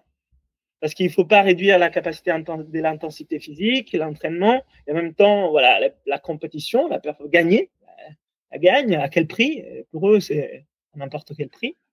Donc là, il faut introduire la respiration de façon un peu plus intelligente dans les entraînements. Voir si pendant la compétition, peut-être on lâche les chevaux, on ne pense pas à maîtriser la respiration, on fait juste de son mieux. Donc, mais moi, mon point de vue, c'est que si on a entraîné la respiration avant, Et si on est conscient de notre respiration pendant l'effort, on pourra la rendre plus efficace pour aider les mouvements. ça, c'est ce que j'ai vu sur moi, c'est ce que j'ai vu sur certaines personnes. Si on ne sait pas contrôler sa respiration, mais on s'impose juste une cadence, on risque de faire n'importe quoi. Tu as un autre sujet aussi qui est, hyper intéressant, donc du coup on va basculer à, on va dire à la dernière partie de, nos échanges euh, euh, sur le sujet euh, de l'hypercapnie, de l'hypoxie, etc.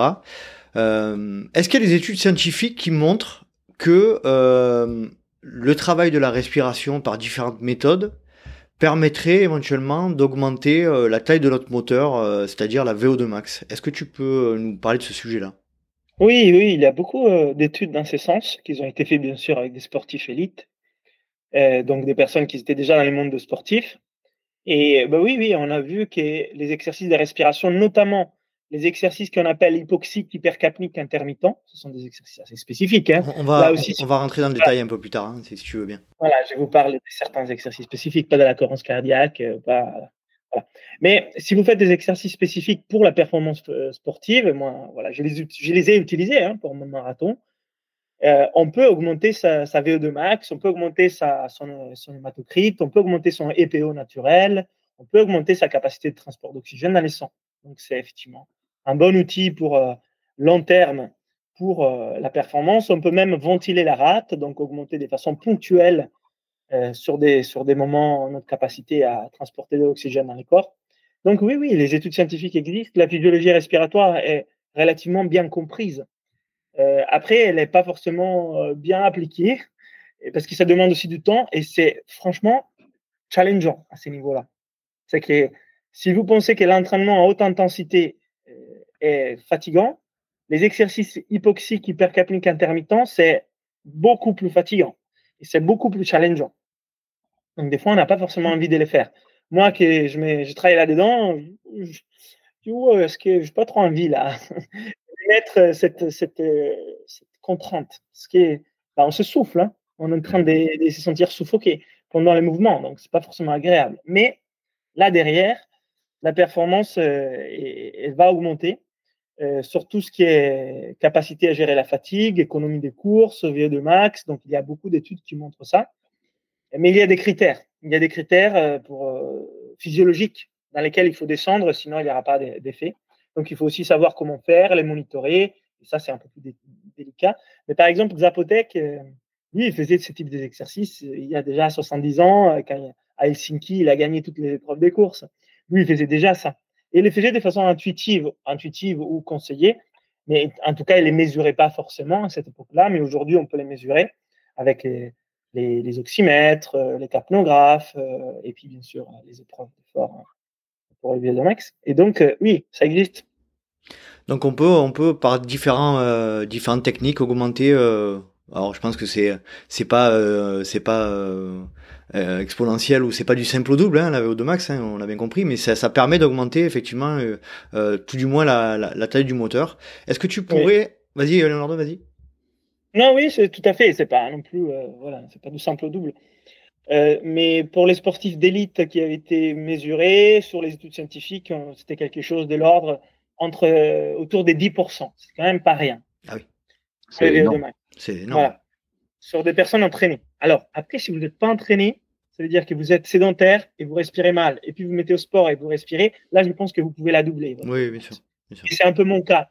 Moi, quand j'étais gymnaste, euh, donc j'étais pas forcément sédentaire, hein, mhm. mais je faisais pas de cardio, donc euh, et, et j'avais un VO2 max à 30 et là c'est à 60. Mhm. Donc euh, les, mhm. avec 15 ans de plus. Donc moi j'ai fait des progrès dans ce sens-là. Après, si vous avez déjà bien mis en place les choses, vous n'allez pas doubler. Euh, on va euh, parler euh, de la partie hypoxie, hypercapnie. Est-ce que tu pourrais, si tu peux, Leonardo, nous expliquer de manière un peu synthétique ben, les ces deux concepts, ces deux, c'est déjà la définition de, l'hypoxie et de l'hypercapnie, en quoi ça consiste et, qu'est-ce que ça peut amener? Oui, alors hypoxie, c'est moins d'oxygène que la norme.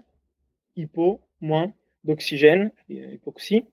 Et hypercapnie, hyper, c'est beaucoup Capni, c'est le CO2, donc beaucoup de CO2, plus de CO2 que la norme.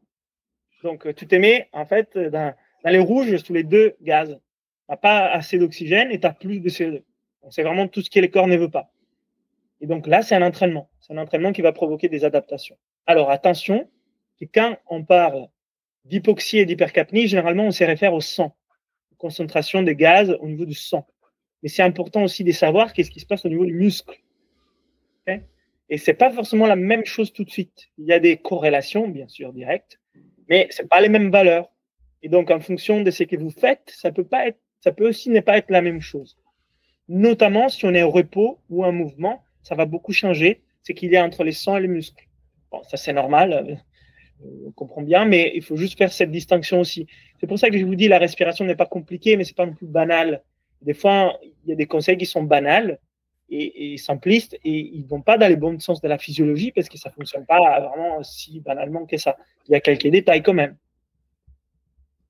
Donc, euh, si je comprends bien, euh, ces méthodes-là permettent, permettent quoi? En gros, de, de, mieux tolérer le CO2, euh, de mieux. c'est quoi l'intérêt principal? Alors, il y a plusieurs intérêts. Il y a l'intérêt à mieux tolérer le CO2. Donc, on veut dire moins d'essoufflement, on veut dire plus d'économie des courses, plus d'endurance, mais aussi mieux tolérer les états anaérobiques. Donc, moins de fatigue musculaire, plus de capacité à rester dans réutiliser les lactates, donc à produire de l'énergie aussi dans des conditions dégradées. Donc, ce sont des, des adaptations long terme. Donc, en fait, la machine est capable euh, de, mieux s'adapter en dehors de son équilibre parfait. Et son équilibre parfait, c'est au repos. Quand, quand on court en marathon, on n'est pas en, trail, on n'est pas en équilibre parfait. Il y a plein de choses qui sont en train d'aller vers les rouges. C'est normal. C'est la fatigue, c'est les mouvements, c'est les stress oxydatifs, l'inflammation, la fatigue musculaire, l'acidité des muscles, les manques de glucose, euh, etc. Donc, si on a entraîné euh, au niveau de ces exercices respiratoires les muscles, on a simulé des hautes intensités, on a simulé des acidités musculaires. Et moi, par exemple, je savais très bien qu'un des problèmes que j'allais avoir, dans mon défi, c'est que ben, comme je n'avais pas entraîné le muscle, ben, les muscles, ils, allaient être explosés après une vingtaine de kilomètres. Parce que la fatigue musculaire, euh, l'acidité, ils allaient inévitablement augmenter. Donc, qu'est-ce que j'ai fait? J'ai fait tous ces exercices-là pour justement les mettre en simulation. Comme si j'étais au kilomètre 30, au kilomètre 35, au kilomètre 40, mais en courant 5 kilomètres. Parce qu'en fait, je courais en apnée tout le temps, bien sûr. Je faisais des apnées, je courais en apnée. Donc, je simulais ces états euh, poussés de fatigue. Et je vous assure que des fois, bah, c'est quand même challengeant. Hein. Et tu as fait 5 km, mais c'est comme tu en avais fait 40 au niveau musculaire. donc, ça m'a permis, justement, au niveau musculaire, de permettre des, au corps de connaître ces états pour quand ils arrivent, de mieux s'y adapter. Alors là, immédiatement, je mets un petit warning quand même sur euh, si vous souhaitez vous lancer dans le travail de, de respiration, d'hypoxie, d'hypercapnie, euh, ne le faites pas euh, seul chez vous. Hein. Euh, faites-vous accompagner ou par Leonardo ou quelqu'un d'autre, mais c'est bien. Merci, merci. Moi, c'était de tomber par terre, hein, des fois. Je veux dire, même moi que je connais les exercices, quand on court en apnée, on fait des apnées, et ben, on peut tomber, on peut perdre l'équilibre, on peut même s'évanouir. Hein. Même Zapotec, qui était un grand coureur, un super sportif, des fois, il tombait par terre. Donc, il faut absolument pas s'improviser et il y a des protocoles à suivre. Très clair. Olive, est-ce que tu veux poser des questions sur l'hypoxie, l'hypercapnie?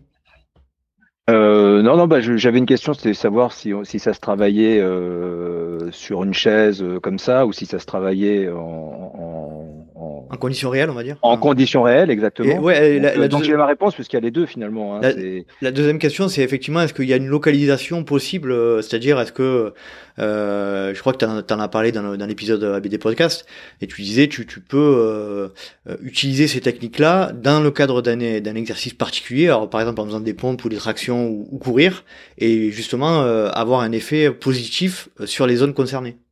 Oui, exactement. Donc, euh, un mouvement, quand on le fait, on va cibler la partie qui bouge. Donc, si vous voulez entraîner vos jambes, bah, il va être plus intéressant de les faire en bougeant vos jambes. Si vous voulez entraîner vos bras, ça va être intéressant de, en, faisant, bougeant les bras, donc en courant ou en faisant des pompes. Voilà, des exemples, mais tout à fait. Hein. On va cibler la zone musculaire qui travaille principalement. Si on les fait en statique, et eh ben, un statique, c'est plus générique. Donc, ça va moins cibler les muscles et ça va plus cibler la structure globale de l'équilibre au niveau du sang. C'est pas inutile. C'est pas inutile. C'est pas la même chose. D'accord. Après, euh, on pourrait faire des, parallèles peut-être euh, entre l'entraînement euh, à la respiration et puis l'entraînement tout court. C'est-à-dire que nous, par exemple, en trail, dans l'entraînement, on va généralement du plus général vers le spécifique, au fur et à mesure qu'on se rapproche de, l'objectif. Euh, de ce que je peux imaginer là, c'est que c'est un petit peu la même chose finalement la respiration. C'est-à-dire que tu vas commencer avec des choses peut-être un petit peu génériques, un peu globales, et puis plus tu vas te rapprocher de, de ton objectif, plus tu vas te mettre en situation euh, proche de l'objectif. En l'occurrence, là, bah, courir, euh, courir en apnée, euh, c'est exactement, c'est du fonctionnel, quoi. C'est-à-dire par rapport à ton objectif de marathon, c'était, c'était de courir en supportant le maximum le, le, le, le, CO2 et voilà. Donc, donc je pourrais faire peut-être peut-être qu'on pourrait faire un parallèle comme ça.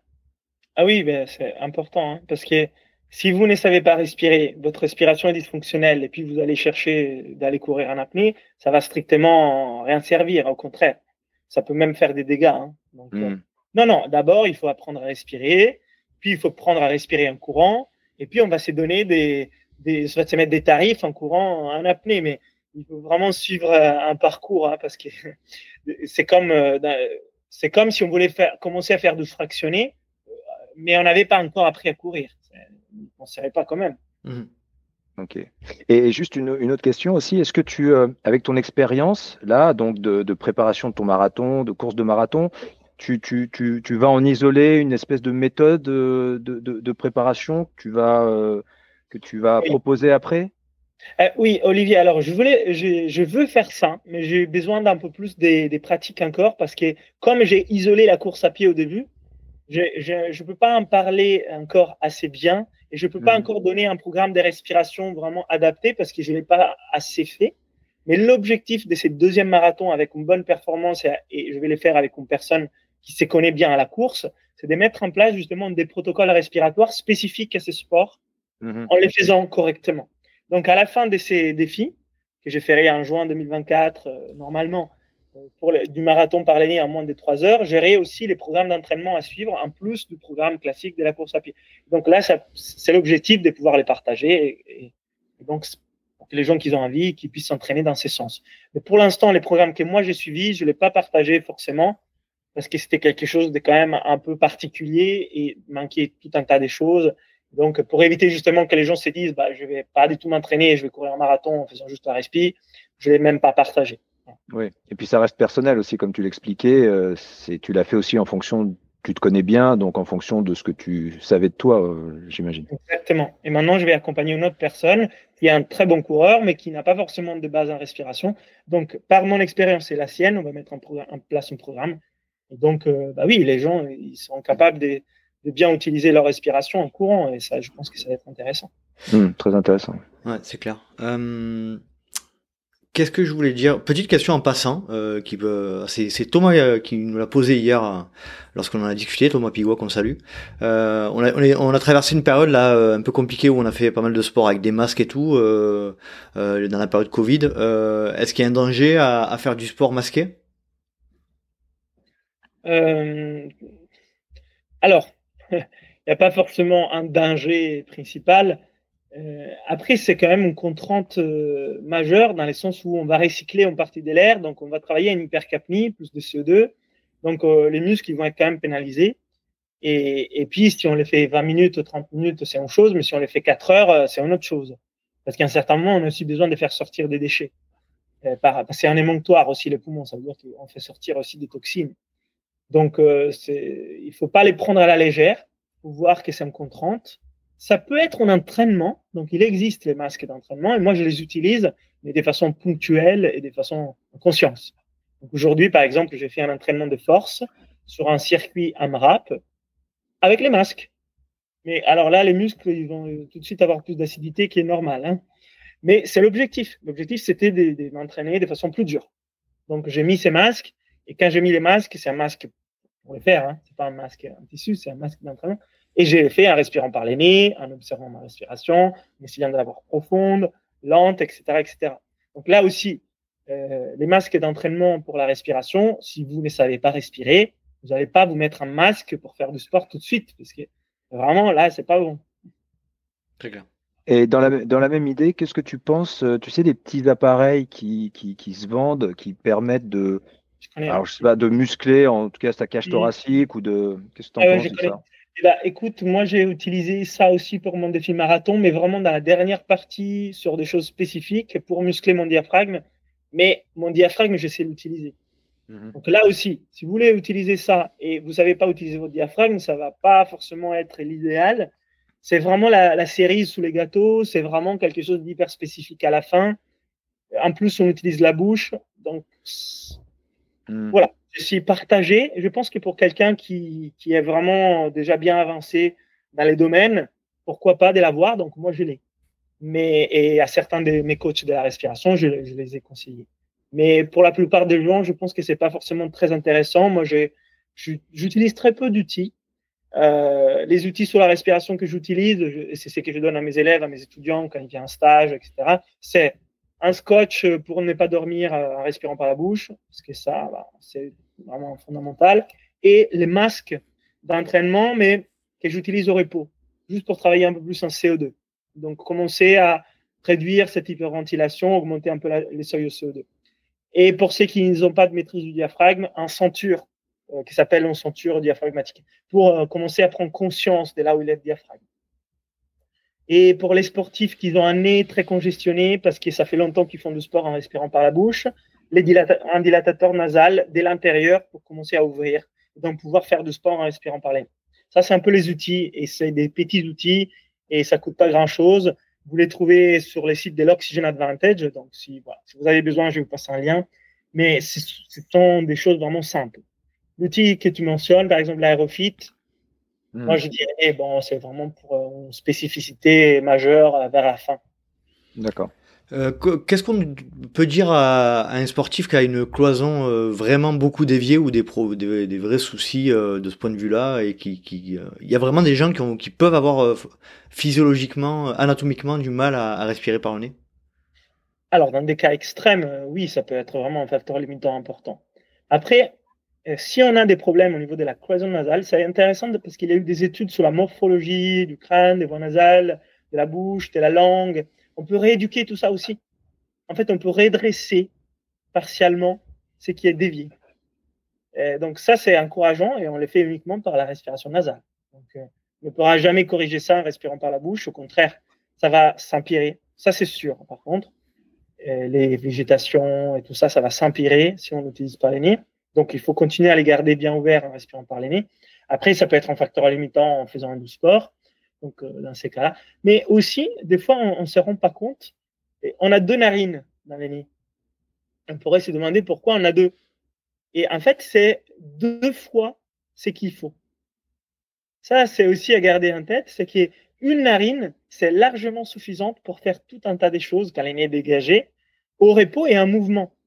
On peut s'apercevoir qu'on peut marcher, courir doucement avec une narine, si la respiration est efficace. Donc, même si la cohésion nasale est vraiment très déviée, il y a quand même des bonnes choses qu'on peut faire. Hein. il y aura des limites à un certain moment.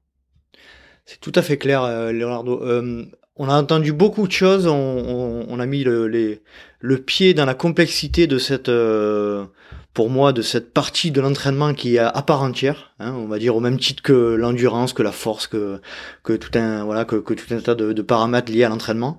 Euh, on a, tu nous as appris beaucoup de choses, etc. Mais si, euh, je suis auditrice, auditeur du, podcast, et que j'ai besoin de, quelques conseils pour mettre le pied un peu là-dedans, euh, dans, dans ces premiers, dans ces premiers prises de cette première prise de conscience liée, à, à, la respiration, tu donnerais quoi comme conseil un peu, un peu simplifié? Bah, comme conseil, moi, c'est vraiment d'apprendre à respirer par les nez, c'est mhm. important et de mettre en place une respiration fonctionnelle si ce n'est pas encore le cas.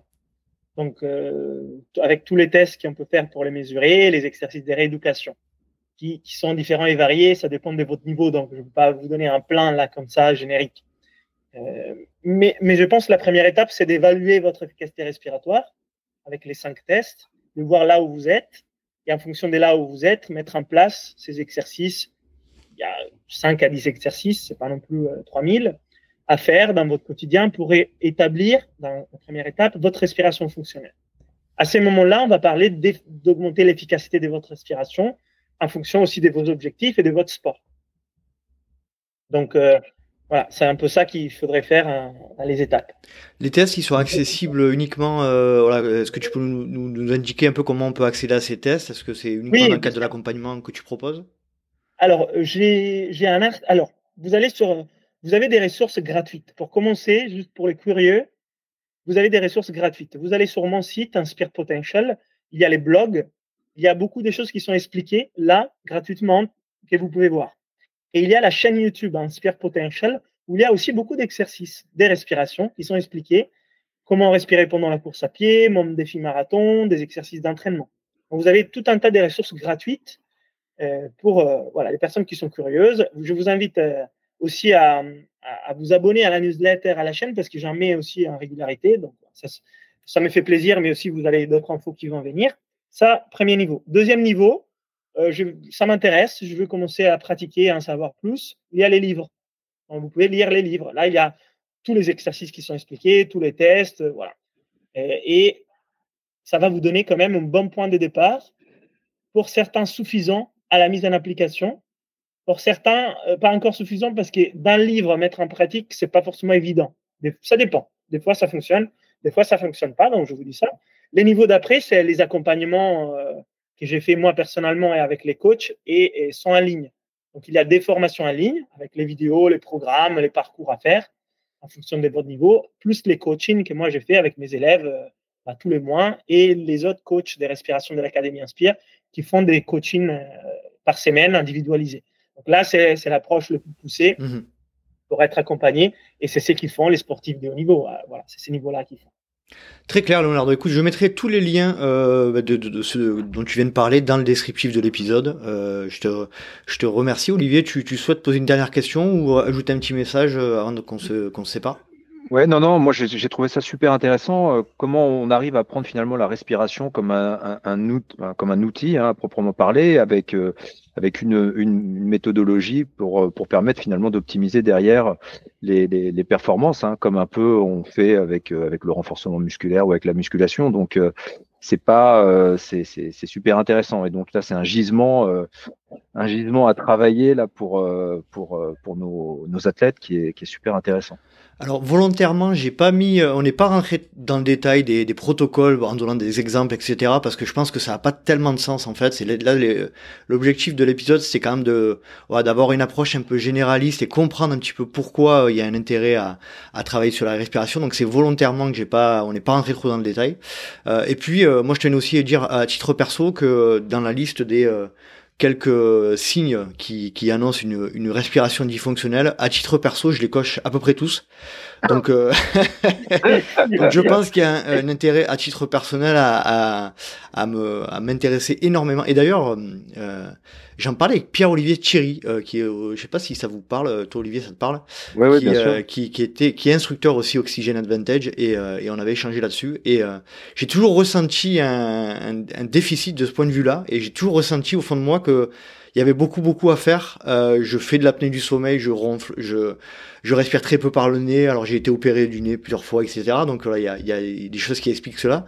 Mais euh, je pense que c'est un effectivement de mon me concernant personnellement un, levier de, de, progression dans ma pratique. Oui, bah clairement. Et puis euh, tu verras que ça va vraiment t'aider aussi dans ta pratique du trail. Tu, mm. tu, pourras les vivre encore avec plus de joie. D'ailleurs, une chose qui moi m'a beaucoup marqué, c'est que la course c'est devenu d'une souffrance à un plaisir. Et ça, c'est quand même, ça n'a pas de prix. Parce que quand j'allais courir et je souffrais tous les longs, c'est horrible. Et quand en fait on s'amuse en se déplaçant dans les montagnes, en courant et on en prend plaisir, waouh, mais ça, ça n'a pas de prix. Par contre, on ne peut pas les faire si on ne respire pas bien. Est-ce que tu veux rajouter quelque chose au-delà de ça, euh, Leonardo, pour, pour terminer notre, notre échange? Non, je pense que, que c'est bien ce que tu dis, ton partage. Je, je pense qu'il y a plein de personnes qui vont être dans ces cas de figure parce que comme aujourd'hui on ne s'en occupe pas, bah, on est un peu tous là-dedans. Moi, j'étais encore, encore pire. Hein. Je pars vraiment d'un dysfonctionnalité extrême. Je vais pas parler de, tout, de tout ça là ce soir, mais je pars vraiment de très loin. Et, je pense que ça peut intéresser la plupart des personnes qui nous ont écoutés. En tout cas, voilà, c'est, je, crois que s'ils vont faire un peu les tests, ils vont voir qu'ils ont des choses euh, à améliorer. Ils vont se dire, waouh, tout ce que j'ai fait jusqu'à maintenant, je peux les faire mieux si je cultive aussi cet aspect-là. Et les sportifs, souvent, euh, comme ils font beaucoup de sports, mais comme ils les font en respirant de façon un peu comme ça vient, bah souvent ils ont un peu abîmé cette fonction parce qu'ils ont tiré un peu trop sur la machine. Donc le plus tôt on corrige ça, le mieux ça va être pour les longs termes. Donc, euh, c'est vraiment un axe intéressant aussi pour le sport santé. Leonardo, c'était parfait. Olivier, merci euh, énormément pour euh, ta participation et ta présence. je mettrai encore une fois tous les liens dont on a parlé sur, dans le descriptif de l'épisode. Et puis, n'hésitez pas à contacter Leonardo si vous souhaitez avancer sur ce sujet-là. Merci en tout cas énormément du fond du cœur, Leonardo. C'était un véritable plaisir de te recevoir. Avec plaisir. Et eh ben, merci, Léo. À bientôt, à bientôt. Bonne soirée. À très bientôt. Et voilà, cet épisode est à présent terminé. J'espère que vous avez apprécié la compagnie de Leonardo Pelagocci et Olivier Jean, euh, que je remercie tous les deux pour le temps qu'ils ont accordé au Let's Try Podcast. Si vous souhaitez retrouver toutes les informations euh, concernant les méthodes euh, déployées par, par Leonardo, ben, rendez-vous sur le descriptif de l'épisode. Dans le descriptif de l'épisode, vous aurez tous les liens, notamment de la chaîne YouTube. Si vous souhaitez rejoindre le LTP sur les réseaux sociaux, rien de plus simple, rendez-vous sur Facebook ou Instagram à Let's Try Podcast. Vous pouvez également euh, dorénavant me suivre sur Threads. Euh, et puis, euh, si vous souhaitez me suivre également à titre perso, rendez-vous sur Facebook, Instagram, LinkedIn ou Strava à Nicolas Guilleneuf. G-U-I-H-E-N-E-U-F. Si vous souhaitez soutenir le Let's Try Podcast et intégrer une magnifique communauté de trailers et trailers passionnés et dans laquelle vous retrouverez du contenu rien que pour vous, notamment un épisode mensuel, notamment sur l'actu du trail, eh bien rendez-vous sur patreon.com slash let's try le podcast. Vous pouvez également aller sur les plateformes Apple Podcast, Spotify, mettre un petit commentaire et, euh, et noter avec 5 étoiles, ou alors en parler autour de vous, c'est ce qui aide le plus le LTP à, à se faire connaître. J'espère te retrouver pour un prochain numéro du Let's Ride Podcast et d'ici là n'oublie pas, si tu penses que c'est impossible, fais-le pour te prouver que tu avais tort. Salut, salut